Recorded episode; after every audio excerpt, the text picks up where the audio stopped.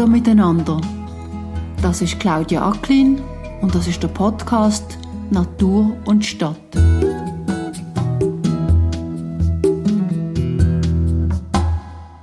Als ich mich selbstständig gemacht habe, habe ich mir überlegt, wie ich meiner Firma sage. Und ich bin nicht so ganz ein normaler Holzbauingenieur, sondern ich habe immer so Ideen gehabt, was für Produkte man entwickeln könnte. Ich bin so ein, ein Forscher und Entwickler. Jeder von meinen Kollegen hat halt einfach seine Firma so genannt, wie er heisst. Heire Müller und Köbi, Köbi Meier Ingenieure AG. Und ich habe gesagt, wenn ich einmal da drin bin, dann komme ich nicht mehr raus. Und wer weiß, ob ich in 10 oder 20 Jahren noch Interesse habe. Dann habe ich eine Firma, die so heisst wie ich, die vielleicht bekannt ist. Das wollte ich nicht. Und darum habe ich gesagt, nein, ich gründe meine Firma und sage Timber and Technology. Timber für Holz, Wood ist Rundholz und Timber ist viereckiges Holz, also schon zugeschnitten. Und End Technology, da kann ich machen, was ich will. Da kann ich auch Produktentwicklung machen oder irgendetwas entwickeln. Und das hat sich bewahrheitet. Jetzt bin ich 26 Jahre dran. Das 15. Mehrfamilienhaus habe ich dann langsam gewusst, wie es geht. Und ich gesagt, jetzt wollte ich etwas Neues machen. Und habe mich jetzt auch ein bisschen davon wegbewegt. Ich bin noch in der Geschäftsleitung und im Verwaltungsrat, aber nicht mehr so ganz in den Bauprojekten aktiv tätig. Das ist der Holzingenieur und Unternehmer Stefan Zöllig. Besonders an dieser Aufnahme ist für einmal das, was man nicht hört. Nämlich kein Hall und kaum Geräusche im Hintergrund. Ich sitze mit dem Stefan Zöllig in seinem Haus, und zwar im Keller. Bei mir daheim würde es im Keller höhlen, nicht gut für schöne Aufnahmen. Aber das Haus ist inklusive Keller vollständig aus Holz, mal abgesehen von den Fenstern. Für mich als Podcasterin ist das ein Genuss.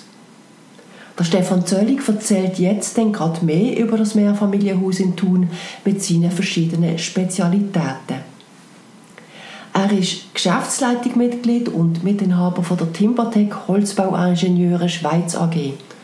Und er ist Gründer, Mitinhaber und Verwaltungsratsmitglied von allen fünf Timber Group Firmen. Er ist, wie schon gesagt, Holzbauingenieur und Unternehmer, aber er ist vor allem auch Innovator auf allen Ebenen vom Holzbau. In dieser Folge gibt er Einblick in die Timber Group mit seinen verschiedenen Bausteinen, in die Holzwirtschaft und den Holzbau und in die Schweiz als Innovationsstandort. Eigentlich geht es in dieser Folge aber darum, wie die Stadt von der Zukunft aussehen könnte. Wir haben eigentlich recht spät, ich habe das vielleicht vor sechs Jahren oder so festgestellt, dass wir mit Beton einen riesen CO2-Ausstoß haben. Zement, allein der Zement hat weltweit etwa 9% vom CO2-Ausstoß. Und eigentlich muss man einfach aufhören mit dem. Man probiert es zwar wegzubringen, es gibt alles mögliche für Aktivitäten, aber eigentlich nicht.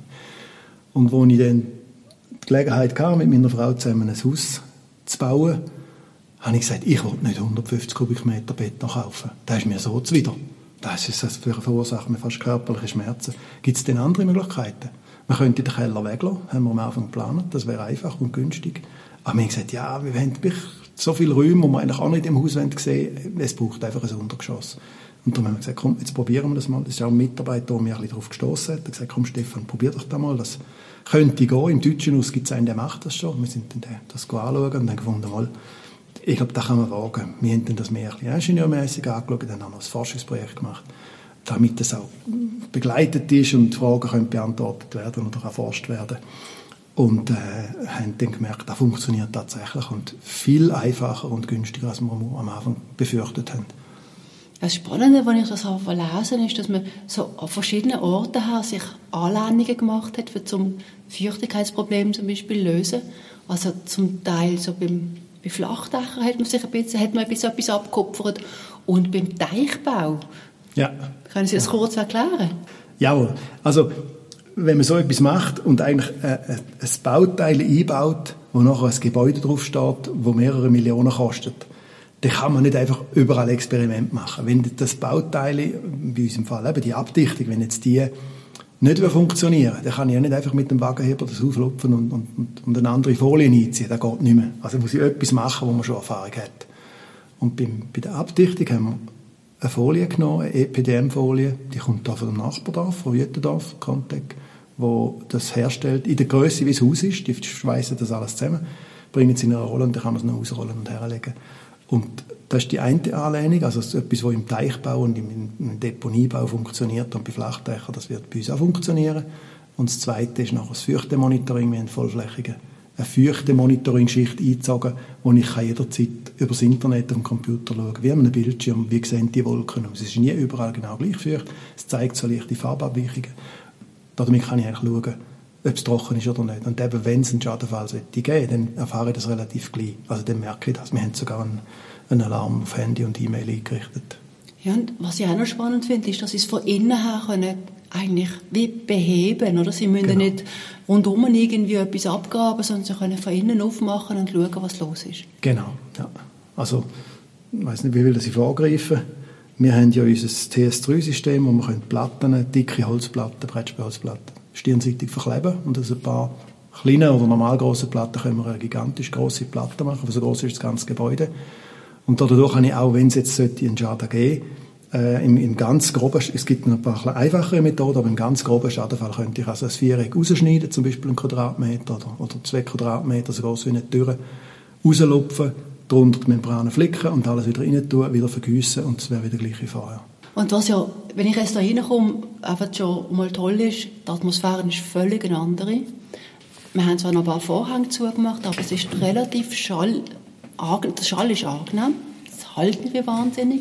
Man, hat, man glaubt sofort, dass man da Yoga machen kann, ohne dass man sich die Gicht holt. Oder? Also es, ist, es wirkt eigentlich sehr, sehr sympathisch. Sie haben im Grunde genommen, anstatt der Keller, haben sie eine Erweiterung vom Wohnraum gemacht mit einem sehr schönen Raumklima. Ja, das ist richtig. Ich wundere mich manchmal selber, wenn ich reinkomme und denke, ja, ich habe es ja gesehen, wie wir es aufgebaut haben. Es ist tatsächlich nichts anderes als, als äh, Dämmung und die paar Schichten, die Flies und, und, und, und Abdichtung darunter. Ähm, es ist kein Fundament, nichts. Das Haus steht ganz flach auf dem Boden und es hat auch, kein, es hat auch nichts drunter. Also drunter ist dann einfach die Erde. Ähm, dass das funktioniert und es ist angenehm. Man muss zugeben, im Winter, wenn es wirklich, wir haben auch keine Heizung in dem Haus, im Winter, wenn man, wenn man jetzt nur in Socken da unten ist, dann kriecht einem schon Kälte langsam ein bisschen in die Füße Also wenn ich jetzt stundenlang da unten arbeite im Büro, äh, irgendwann bin ich dann froh, wenn ich Finken anlege. Aber das langt, dann geht es gut. Und es ist ja Winter, dann kann man etwas anlegen. Ja, wenn ich bei mir im Keller wäre, wäre das viel, viel schlimmer und vor allem würde es müffeln und es ist leicht feucht und so. Also, das sind natürlich ähm, Sachen, wo, eben, das ist ein Quantensprung in, in, in, im Wohnkomfort, was sie da haben. Und das ganze, der ganze Rest vom Haus ist ja auch alles holzbasiert, oder? Genau. Gibt es noch andere Spezialitäten, die Sie ausprobiert haben, jetzt gerade in diesem Haus? Ähm, jawohl, wir haben eigentlich vier Sachen, so grosse Sachen aus, aus oder einfach es ist nicht mehr ein Experimentalstadium, es ist schon recht Pilotprojekt, das Zeug ist bereit für den Markt. Das ist erstens sicher mal TS3, also die stirnseitige Verkleibung von Platten. Wir haben punktgestützte Decke, da können Sie im Keller alle Wände rausnehmen, nur die Aussenwände bleiben stehen und fünf Stützen. Und die haben eine grosse Halle zur Verfügung, theoretisch. Also nur tragende Außenwände, nicht tragende Innenwände. TS3 haben wir. Dann haben wir äh, den Keller aus Holz, den wir schon erwähnt haben. Wir haben die Planung nicht mit der normalen Bausoftware gemacht, sondern mit einer Flugzeugsoftware, weil wir gesagt haben, wir wollen mal schauen, wie es ist, wenn alle Planer von Anfang an auf, der gleichen, auf dem gleichen 3D-Modell arbeiten. Also es war höchst kompliziert und hat einen Haufen Ärger gegeben, aber man hat halt den Ärger im, bei der Planung gehabt, nicht beim Bauen. Und Bau, da, wo wir in 3D gemacht haben, ist sehr gut gelaufen, muss man sagen. Und das vierte, das Gebäude hat keine Heizung.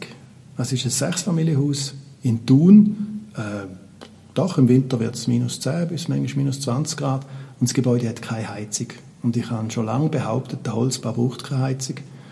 Und äh, als wir da auf Gelegenheit gekommen sind, eben selber ein Haus zu bauen, habe ich mit meinem Ingenieurbüro schon etwa 3'500 Gebäude gemacht.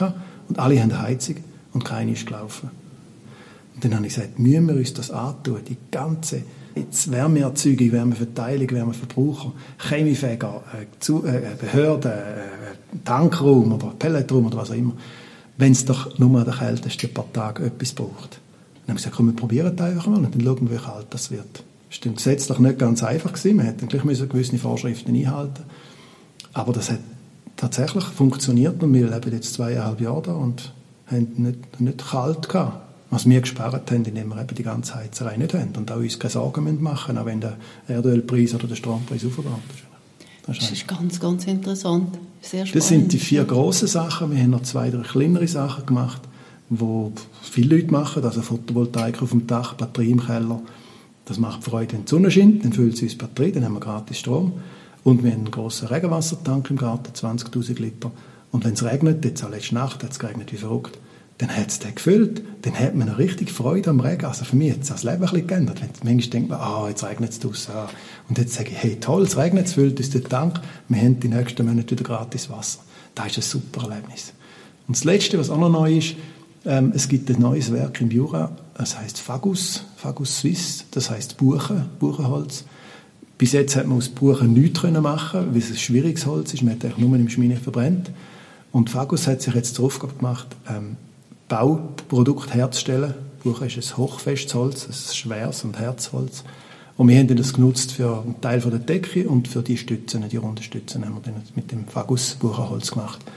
Und das ist lässig, das funktioniert also auch. Sie scheinen auch sehr so wie Visionen zu haben und darum vielleicht mal die ganz, ganz große Frage. Sie sagen das auch ähm, in, in, einem von Ihren Videos, dass die Zukunft der Stadt wird eigentlich aus Holz sein. Wie, wie soll man sich das vorstellen? Das hat natürlich auch ein mit meiner Geschichte zu tun. Als junger Holzbauingenieur habe ich gewusst, dass man alles könnte bereits aus Holz machen, aber glaubt hat man es niemand. Und jetzt mittlerweile, wie gesagt, haben wir ein Büro aufgebaut mit, mit äh, fünf Standorten in der Schweiz und in Wien haben wir auch noch ein Büro. Wir sind jetzt mittlerweile 60 Leute. Und wenn Sie jetzt äh, dort zu tun auf der, auf der Abendflur aufsteigen und über die Stadt schauen, oder zu Zürich auf den Ötliberg steigen und über die Stadt schauen, alles, was Sie sehen, jedes Haus, jede Halle, jede Brücke, das können wir jetzt alles, und haben es auch schon, haben schon ein Bauprojekt gemacht, und haben dann gezeigt, das kann man alles aus Holz machen. Warum aus Holz? Habe ich schon gesagt, wegen dem CO2-Ausstoß. Und das Holz macht das Gegenteil. Holz ist eigentlich nur fest gewordenes CO2. Ein Kubikmeter Holz hat ungefähr eine Tonne CO2 gespeichert. Das heißt, Bäume sind für uns wiederum gratis und lautlos und wohltuend und wohlriechend die Luft, das CO2 aus der Luft filtern, Sauerstoff produzieren und am Schluss haben wir noch Holz. Jetzt müssen wir nur so gescheit sein, das Holz eben auch festzumachen und nicht gerade wieder zu verbrennen oder nicht verfaulen zu lassen. Das ist der gleiche Effekt, da wird auch wieder das CO2 freigesetzt irgendwann hat es dann bei mir auch umgeschaltet. Zuerst waren wir so ein bisschen der David gegen Goliath gewesen, und jetzt langsam kommen wir eine Größe auch von den Bauten her, wo wir, wo wir äh, ja, auch ernst genommen werden von den Bauherren, von den Immobiliengesellschaften, wo sie sagen, ja, pff, wenn ich kann es äh, im Winterthur ein Gebäude mit 250 und eins mit 300 Wohnungen bauen, sechsgeschossig, achtgeschossig, 200 Meter langes Haus, alles aus Holz, kein Beton dran. Ja, äh, dann machen wir doch das einfach. Und das hat uns dann auch wirklich dazu bewogen, zu sagen, eigentlich kann man die ganze Stadt aus Holz machen. Eigentlich kann man alles aus Holz machen. Und da ist auch ein bisschen der neue Benchmark. Also wer ein Baumaterial bringt, das statisch tragend ist, wo man kann Stützen machen und Träger, also nicht nur irgendeine Verkleidung, sondern wirklich statisch tragend, der muss 1000 Kilo pro Kubikmeter CO2 können einspeichern bis er überhaupt an das herkommt, was es schon gibt. Warum soll man etwas Schlechteres nehmen als das, was es schon gibt? Und Holz ist günstig, ist verfügbar, also kann man mit dem bauen reden nachher noch ganz kurz darüber, über die vielen verschiedenen Bausteine, die Sie jetzt im Rahmen von Ihrer Timber Group haben langsam so strategisch aufgleisen, damit genau im Grunde genommen jeder Teil oder von dieser Vision wie kann unterfüttert werden durch ein Produkt. Vielleicht noch zuerst, das ist eine große Vision, es braucht einen langen Atem. Ähm, ich habe das Gefühl, Sie haben ein Universum fast schon von, oder wie nennt man das, nicht das Universum, ein kleines Imperium sind sie am Aufbauen. Ökosystem. Oder ein Ökosystem, das war vielleicht ein schönes ja. Wort. Mir, mir gefällt auch im Imperium, weil ich mir ihnen würde wünschen, dass es so gigantisch wächst und so mal ganz etwas Grosses wird. Aber Ökosystem, genau, es hat so verschiedene Teile. Und sie machen das im Moment eigentlich mit ganz viel Start-up-Energie auch, oder? Sind sie in einer Phase, wo sie vor allem der Baubranche müssen beweisen müssen, Hört meine Leute, es ist jetzt alles möglich, jetzt steigen endlich ein und fahren mit und, und springen auf auf den Zug. Oder wo denken Sie, wo stehen Sie im Moment im Hinblick auf die große Vision? Ja, mein Antrieb ist jetzt nicht so missionarisch, obwohl es sich vielleicht manchmal so anfühlt. ähm, ich habe halt auch aus der Not eine Tugend gemacht, oder? Wenn man, etwas, wenn man eine Idee hat und merkt, das könnte ein Geschäft sein, aber man hat eine Firma und wenn ich jetzt alles mein Geld wieder in etwas Neues shoppen und das scheitert, dann geht meine Firma pleite, dann muss ich die Leute entlassen und selber habe ich auch keinen Job mehr. Das ist natürlich dumm, oder? Und darum muss man sagen, nein, eigentlich muss man das wirklich das Risiko konzentrieren und dann führt das automatisch zu Start-up. Also Start-up tönt so ein bisschen jung und hip und, und, und wagemutig. Das ist es auch, aber es ist auch ein bisschen aus der Not eine Tugend gemacht. Ähm, die Geschäftsidee äh, ist da. In, meinem, in meiner Vorstellung sehe ich, dass man das kann zum Funktionieren bringen aber ich muss wirklich separat Leute anstellen, separat äh, ein, ein Geschäft aufbauen. Ich habe auch Investoren suchen, hat auch, habe ich müssen äh, entwickeln, Investoren zu überzeugen, dass die wirklich sagen, so und jetzt komme ich mit meinem Geld und investiere da. Haben müssen Anteile abgeben, das ist auch schmerzhaft, aber das gehört dazu. Und damit habe ich wirklich ein Geschäft isolieren und dem Investor sagen, du investierst nur in das und nicht schon in tausend neue Sachen, wo ich auch noch, ich habe noch ganz viele Ideen. Dann sagt er irgendwann, ja, das, das kommt nie zum Fliegen, oder? Mhm. Oder bis es Mal endlich fliegt, sind die alle anderen Sachen schon wieder ein Haufen Dann sind Sie jetzt so Daniel Düsentrieb, der nicht genau. Sachen nicht auf den Boden bekommt, oder? Und da ist, das geht jetzt langsam in die richtige Persönlichkeitsentwicklung, oder? Sachen auf den Boden bringen, das gehört halt auch dazu. Man muss können natürlich Visionen haben, aber eine Vision, die man nicht auf den Boden bringt, nicht in, in, in, ins Leben bringt, die ist halt auch nicht äh, so verrückt tragfähig und die bringt eigentlich dann niemandem etwas. Jetzt, wir als Ingenieurbüro sind relativ frei. Ich bin nicht an eine Industrie gebunden. Ich muss einfach schauen, dass meine Leute Arbeit haben, aber das läuft gut im Holzbau. Und für alles Neue muss ich eigentlich, äh, bin ich an nichts gebunden, muss nicht, äh, ganz viel Fesseln habe ich nicht. Ich kann also vom Ziel her denken und sagen, was möchte der Kunde gern hören und nachher auch kaufen, wo ist er bereit zum Geld auszugeben und was würde ich eigentlich gerne machen. Mir ist die Lust ein grosser Anteil. Habe ich Lust, um das die nächsten fünf oder zehn Jahre machen und mich wie Kopf und Kragen wieder in etwas hineinstürzen. Gehen wir doch gerade einmal zu diesen Bestandteilen, zu diesen verschiedenen Bausteinen, oder was Sie jetzt zum Teil in IGs, eins ist ein IG, also eine Interessensgemeinschaft, oder zum Teil in Startups in Anführungszeichen ausgelagert, zum Risiko minimieren natürlich, das ist wunderbar. Dann können sie mit dort auch noch Forschung machen mit Partnern und so, langsam das aufziehen sozusagen, bis es dann einmal wie ein Gesamtsystem ist, das verhebt. Wenn Sie die verschiedenen Bestandteile einfach kurz aufzählen und dann gehen wir mal ganz kurz durch die durch und schauen, mhm. was die alle beitragen zu ihrer größeren Vision. Ähm, eben angefangen jetzt mit dem Holzbau-Ingenieurbüro äh, Timbertech und nachher haben wir weitergemacht mit TS3, wo wir einfach gesagt haben, wir müssen eine Lösung für punktgestützte große Platten für nutzungsflexible Gebäude. Wir wollen keine tragende Innenwände, weil tragende Innenwände, die kann man nicht beliebig rausnehmen, das heißt, ich bin eingeschränkt in der Nutzung von dem Gebäude. Und ähm, ich habe sehr viele Investorengespräche geführt, sehr viele Misserfolge gehabt und einfach gemerkt, irgendwie, ich kenne die Sprache nicht, ich bringe das nicht her oder fast nicht, also ich bin nicht ganz erfolglos, ich habe ein paar Investoren gefunden und das hilft uns jetzt auch. Also wir, das, wir sind gut finanziert, wir können das gut überstehen. Aber ähm, es ist sehr ineffizient gewesen. Und als Ingenieur probiert man das immer effizienter zu machen. Und gleichzeitig bin ich auch noch im Stiftungsrat von der Swiss Life BVG Sammelstiftung, von der Pensionskassen, wo Milliarden hat aus der Pensionskasse von den Leuten, die man muss irgendwo anlegen muss.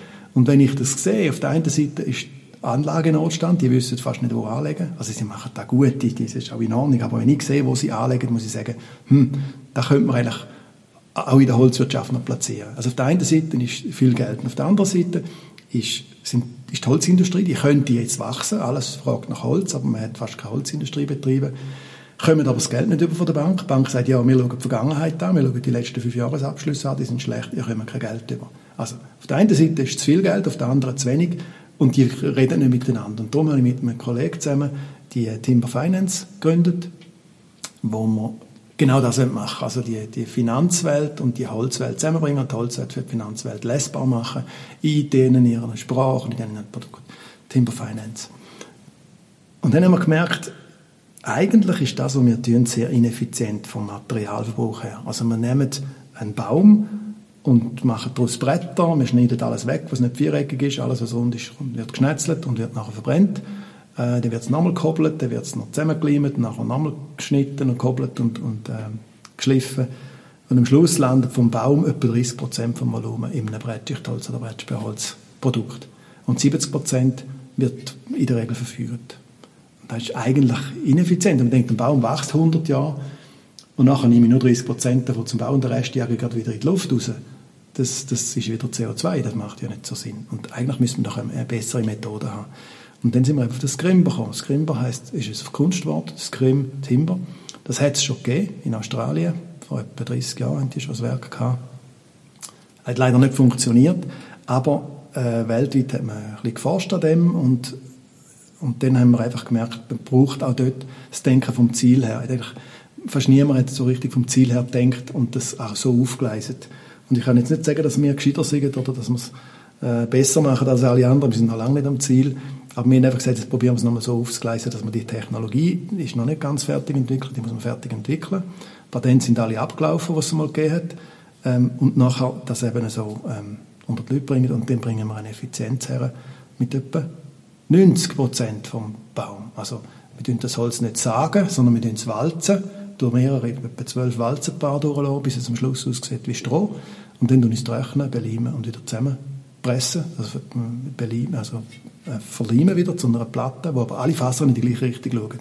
Dann habe ich sozusagen wieder wie ein Brett aus Fichte oder was Holzart denn immer ist, wo ich nachher wieder kann verleimen zu Brettschichtholz oder Brettspielholz, aber mit einer Ausbeute von eben viel mehr als nur den 30. Und dann kommt Nummer 5, äh, eben das ist der, das Untergeschoss aus Holz, wo wir darüber geredet haben.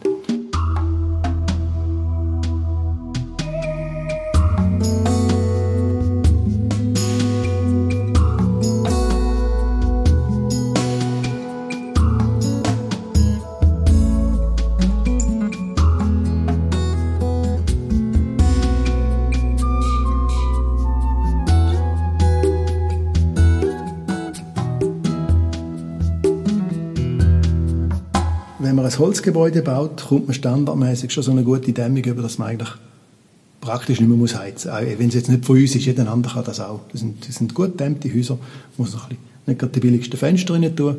Ich sage immer, bauen Sie die teuersten Fenster ein, die Sie finden. Nicht schauen mit den Leuten immer so lange an sagen sie ja, nein, ich muss da überall sparen. Wenn ich vor allem das Billigste nehme, dann habe ich nachher das billigste Haus. Und das ist eben falsch.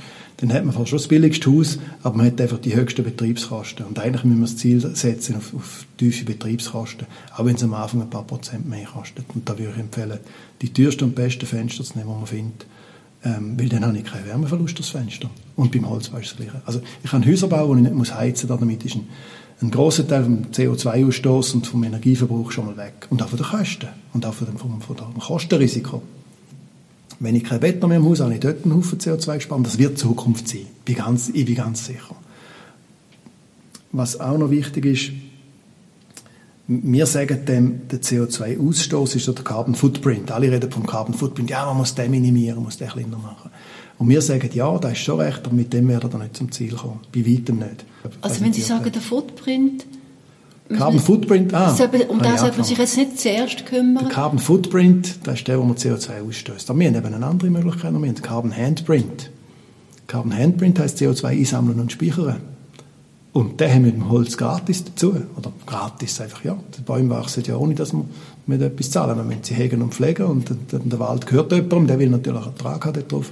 Aber eigentlich äh, ist das praktisch kostenlos. Stell, stellen Sie sich mal vor, wenn jetzt ich käme als Ingenieur und sagen, hey, ich habe eine fantastische Maschine entwickelt, die kann pro Jahr in der Schweiz 10 Millionen Kubikmeter Baumaterial herstellen, das man kann tragend einsetzen kann. Und sie macht keinen Lärm, sie macht noch Sauerstoff, sie tut CO2 einsaugen und Baustoff herstellen. Und, und, sie brauchen noch weniger Zeit, um es zu verbauen. Und sie, genau, und, sie ist, und es ist eine einzige große Fabrik, die ist so groß wie die Schweiz, da stehen allen schon die Harzberg, und ganz nicht auch nicht so große Fabrik. Sie sehen sie von jedem Punkt in der Schweiz, kennen sie die Fabrik. Aber sie können rein in die Fabrik laufen und was sie finden, können sie rausnehmen und heine. Wenn sie noch Beere und Pilze finden, da steht sogar in der Bundesverfassung, sie dürfen das rausnehmen und heine. Das, und, und dann sagen die Leute, ja, und was kostet denn die Fabrik? Und sagen, wissen Sie was, die kostet nichts. Die ist gratis, die ist nämlich schon da. Ja, was? Ja, der Wald. Der Wald ist die grösste Fabrik in der Schweiz. Das ist doch fantastisch. Und jetzt stellen Sie sich vor, ich wäre jetzt Direktor von der Fabrik. Und nachher sagen sie, ja super, also 10 Millionen, die Schweiz stößt 44 Millionen Kubikmeter, äh, Tonnen CO2 aus, etwa 10 Millionen Tonnen, ein, ein knapper Viertel ist schon bereits eingesammelt wir haben eine Fabrik, die das schon macht und es kostet nicht einmal etwas, macht da keine Lärme, schmeckt noch gut, sieht noch gut aus. Ähm, und jetzt muss ich aber gestehen, als Direktor von der Fabrik bin ich leider nicht in der Lage, das Material aus der Fabrik rauszunehmen. Es ist ein bisschen zu abgelegen, es ist nicht immer genau die richtige Qualität. Leider habe ich nur etwa, äh, kann ich nur etwa 3% rausnehmen und den Rest lassen wir draussen. Einen Teil nehmen wir noch raus und verbrennen relativ viel, etwa die Hälfte, oder nicht gerade die Hälfte, aber relativ viel nehmen wir raus, tun es gerade direkt verbrennen zum minderwertige Häuser heizen, die noch nicht gut gedämmt sind. 3% nehmen wir zum Bauen. Und etwa die Hälfte lassen wir draussen in der Fabrik liegen. Also wir produzieren etwas und dann es liegen und dann verfüllen es wieder. Stellen Sie mal vor, der Unsinn. Und das ist Realität. Ich bin jetzt nicht Direktor von der Fabrik, aber äh, ich sehe die und sehe, ja, da wäre ein Potenzial und dann komme ich eben mit Unternehmergeist und sage, komm, dann machen wir ein Start-up und probieren da etwas aus, was noch nicht alle ausprobiert haben. Im Grunde genommen ist der Markt wie die Wertschöpfungskette in der Schweiz wie kaputt gewesen. Und sie kommen jetzt und kommen ein bisschen in eine, nicht gerade in eine Katastrophensituation, aber sagen wir mal in eine, in eine schlecht bewirtschaftete Fabrik, oder? Einfach, dass es gesagt ist, ich will niemandem ein Beibisseln. Und ich will auch nicht sagen, die Holzindustrie hat einen schlechten Job gemacht. Die haben es sehr hart gehabt, recht lang. Einfach, äh, ich kenne auch Brettschichtholzbetriebe, also wenn ich wo Bretter aufeinander leimen, zu grossen Träger, die zugemacht haben und gesagt haben, hey, äh, der, der Marktpreis ist 530 Franken pro Kubikmeter, ich produziere für 590 Franken also, und verkaufe kann ich für 530. Ich muss einfach jedem Kubikmeter noch 60 Franken postitschen. Das macht keine Freude. Mit dem muss man aufhören. Und wenn man einen langen Schnuff hat oder noch ganz viele andere Betriebszweige, wo man dann das vielleicht als Verkaufsargument kann brauchen, wir haben ein eigenes Holz oder wenn ein Bauer für seine Schürze bauen, kaufen wir sein Holz aus dem Wald ab. À la Bonheur kann sein, dass das ein Argument ist, aber in langfristig, äh, langfristig muss man sagen, ist das einfach kein Geschäft. Und die Holzindustrie hat harte Zeiten gehabt, auch das Sägewerk, das ist eigentlich unser wichtigster Teil direkt aus dem Wald. Wenn, wenn aus dem Wald das Holz nicht ins Sägewerk kann gehen und Bretter gemacht, gemacht werden daraus, dann haben die anderen auch nichts mehr zum Brauchen. Also wir brauchen unsere Sägewerke. Und zeitlang hatte ich wirklich Sorgen gehabt, dass unsere Sägewerke eins ums andere pleite gehen und nachher äh, nicht, mehr, nicht mehr laufen. Das hat sich nicht bewahrheitet, Gott sei Dank. Wir haben Sägewerke, die funktionieren, die grosse Mengen sagen. Aber das ist ein Skalengeschäft. Also, was man früher mal, äh, der Bauer vielleicht hinter einem Haus im Schopf noch etwas gesagt hat, das gibt es einfach heute nicht mehr. Also die Sägereien, wirklich die leistungsfähigen Sägereien, das sind große, hochindustrielle, automatisierte Betriebe, wo man auch wirtschaftlich dann kann produzieren kann, aber die produzieren dann eben Hunderttausende von Kubikmetern, nicht nur ein paar, ein paar Tausend oder ein paar Zehntausend. Und alle die Kleinsageli oder noch angegliedert an irgendwie an etwas, die gibt es nicht mehr oder die sind nur noch hobbymäßig unterwegs. Und die, die, wir sagen, wir nennen das Holzkette. Eine Kette hat ja lauter Glieder und wenn ein einzelnes Kettenglied reißt, dann ist es vorbei, dann, ist die, dann zieht die Kette nicht mehr. Und in der Holzkette sind wir dem auch ein bisschen ausgeliefert. Wir sind darauf angewiesen, dass wir einen Wald haben, der lebt, der funktioniert, der gut unterhalten ist dass es eben Bäume gibt, die man dann brauchen kann. Wir brauchen das Rettenglied Sägewerk, wo wirklich das Holz auch verarbeiten wirtschaftlich. Nachher braucht es auch für die Verarbeitungsbetriebe, vielleicht auch noch den Handel, wo das nachher weiter am verarbeiten. Das am Anfang der Wald ist und am Schluss das Gebäude oder das Möbel oder die Türen, äh, dass die Kette funktioniert. Und da haben wir auch Verbände, ich bin selber auch tätig in der Holzkette. Wir im Kanton Bern jetzt auch neu die Lignum Bern, das ist jetzt Verband von allen diesen hölzigen Kettengliedern. Das sind Präsidenten bei uns im Vorstand und wir haben eine Geschäftsleitung und ich bin in dieser Geschäftsleitung und probiere eben jetzt die Kette wieder zusammenzubringen und zu stärken. Aber das, das wichtigste Glied sind wirklich die Sägewerke am Anfang, weil wenn es die nicht mehr gibt, dann geht das Holz samt und sonders ins Ausland, dort hat es Grosssägewerke und dann kommt es eben nicht nur gesagt rein, sondern dann wird es auch noch verleimt und gerade noch zu, zu, zu Fenstern und Türen und und Holzhäuser produziert und dann kommen sie mit dem Lastwagen rein und dann können wir es noch aufstellen. Und dann ist die ganze Wertschöpfung weg. Oder? Das wäre schade. Und darum sind wir natürlich auch interessiert daran, starke Holzkette zu haben. In allen Gliedern. Auch wenn ich als Ingenieur sagen kann, ist mir doch gleich, wo das herkommt. Die ausländischen Häuser, was im Schwarzwald machen, das ist auch gute Qualität. Aber halt keine Angestellte, keine Beschäftigte, keine Löhne. und, äh, und das wäre schade. Wir, und, und auch einen Haufen Transportkilometer, das wollen wir natürlich auch nicht. Wir wollen das in der Nähe behalten. Genau, also das ist jetzt Ihre Zulieferkette, oder? Wo ja. löchrig ist oder was Sie jetzt gerade wieder reparieren, sozusagen. Also ich, ich wollte einfach, ich wollte das nicht zu gross anschreiben. Ich bin nicht der Retter von der Holzindustrie. Ich sehe die Holzindustrie, ich sehe die Chancen und die Probleme, die sie haben und tue meinen Teil beitragen. Aber die Holzkette würde auch ohne Zöllung funktionieren. Also da muss man sich nicht, nicht vormachen. Von diesen weg, glaube ich, wenn der Markt wieder funktioniert, dann wird mhm. sich die Kette automatisch erholen. Und wenn sehr wahrscheinlich auch, sagen wir, einigermaßen faire Preise rum sind ähm, und faire Arbeitsbedingungen und so weiter. Aber vielleicht würde ich jetzt gerne, weil wir eigentlich von dem Bild von der Stadt von der Zukunft geredet haben, interessiert mich jetzt ein bisschen, wie es bei der Bauwirtschaft ist. Wie müssen Sie dort argumentieren oder was müssen Sie dort machen, damit ein paar mehr auf die Idee kommen, weniger Beton einzusetzen und für mehr Holz? Wo, wo sind dort Widerstände? Ich glaube einfach, wir müssen besser sein. Wir müssen technologisch besser sein.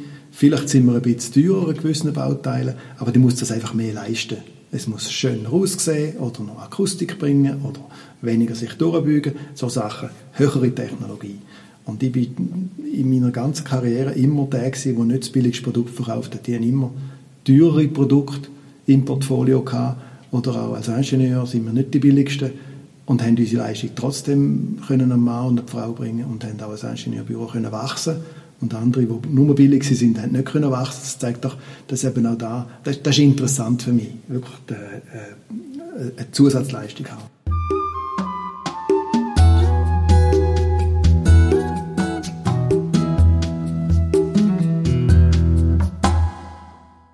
In der Schweiz haben wir nicht wahnsinnig viele Großstädte im Sinne von Metropolen. Ich denke es geht irgendwie an die Großstädte in Amerika oder mhm. in Australien oder in Kanada. Da sind die Städte ganz anders unterwegs, in Anführungszeichen. Ist die Schweiz ein guter Ort, um die Art von Innovationen zu entwickeln, wo Sie jetzt dran sind? Ja, das ist es. Und das hat mit der Größe der Stadt eigentlich nicht viel zu tun. Weil die Bedürfnisse der Menschen, die sind die gleichen, ob es Amerika, USA, Kanada oder EU.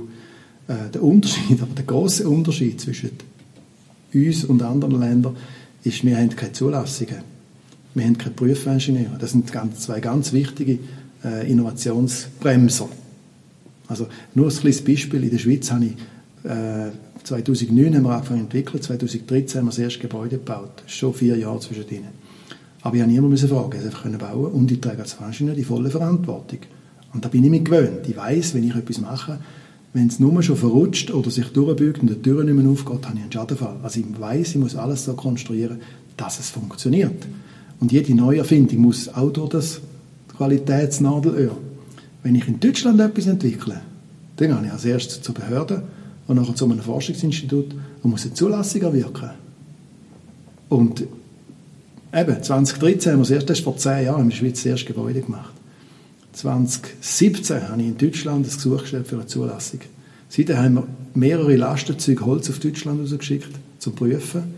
Wir haben mehrere hunderttausend Franken, also mittlerweile ist es nahe eine Million, haben wir auf Deutschland geschickt, um die Prüfungen zu machen. Erkenntnisgewinn, die würden wahrscheinlich sagen, wir hätten einen Haufen Erkenntnisgewinn, für uns ist der Erkenntnisgewinn praktisch null. Jetzt müssen Sie sich vorstellen, jetzt sind sechs Jahre rum, knappe Million ist fort, Baut ist noch nichts. In der Schweiz haben wir schon 35 Gebäude gebaut mittlerweile. Und haben bis Ende nächstes Jahr nochmal 35 Gebäude.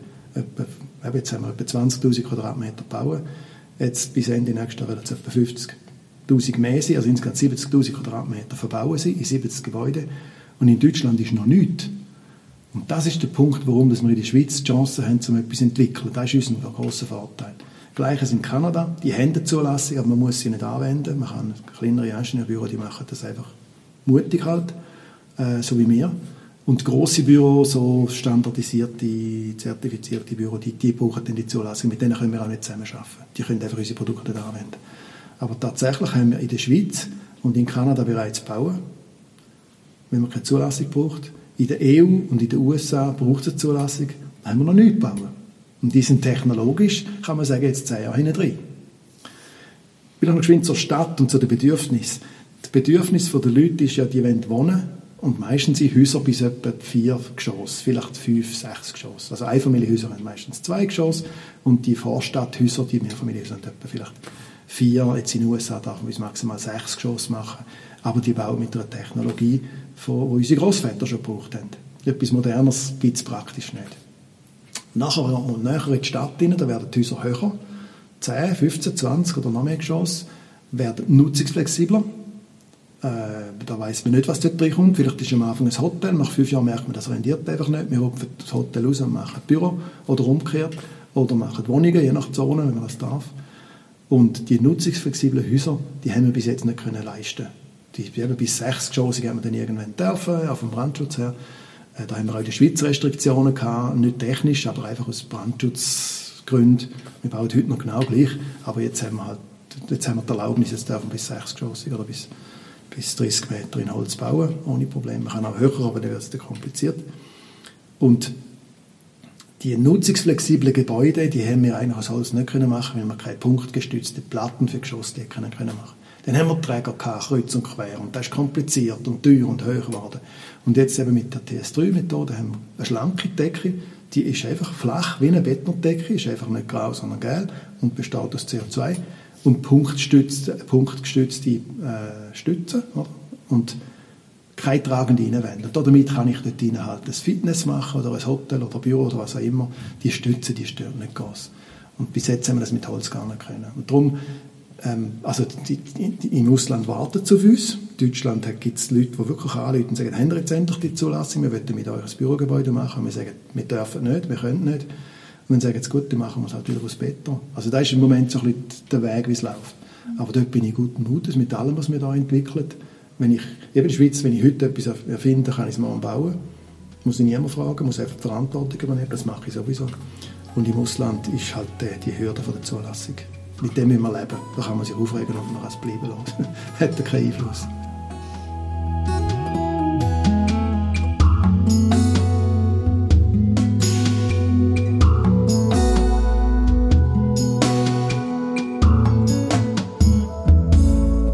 wieder eine Folge von Natur und Stadt und ich hoffe, dass sie Ihnen gefallen hat.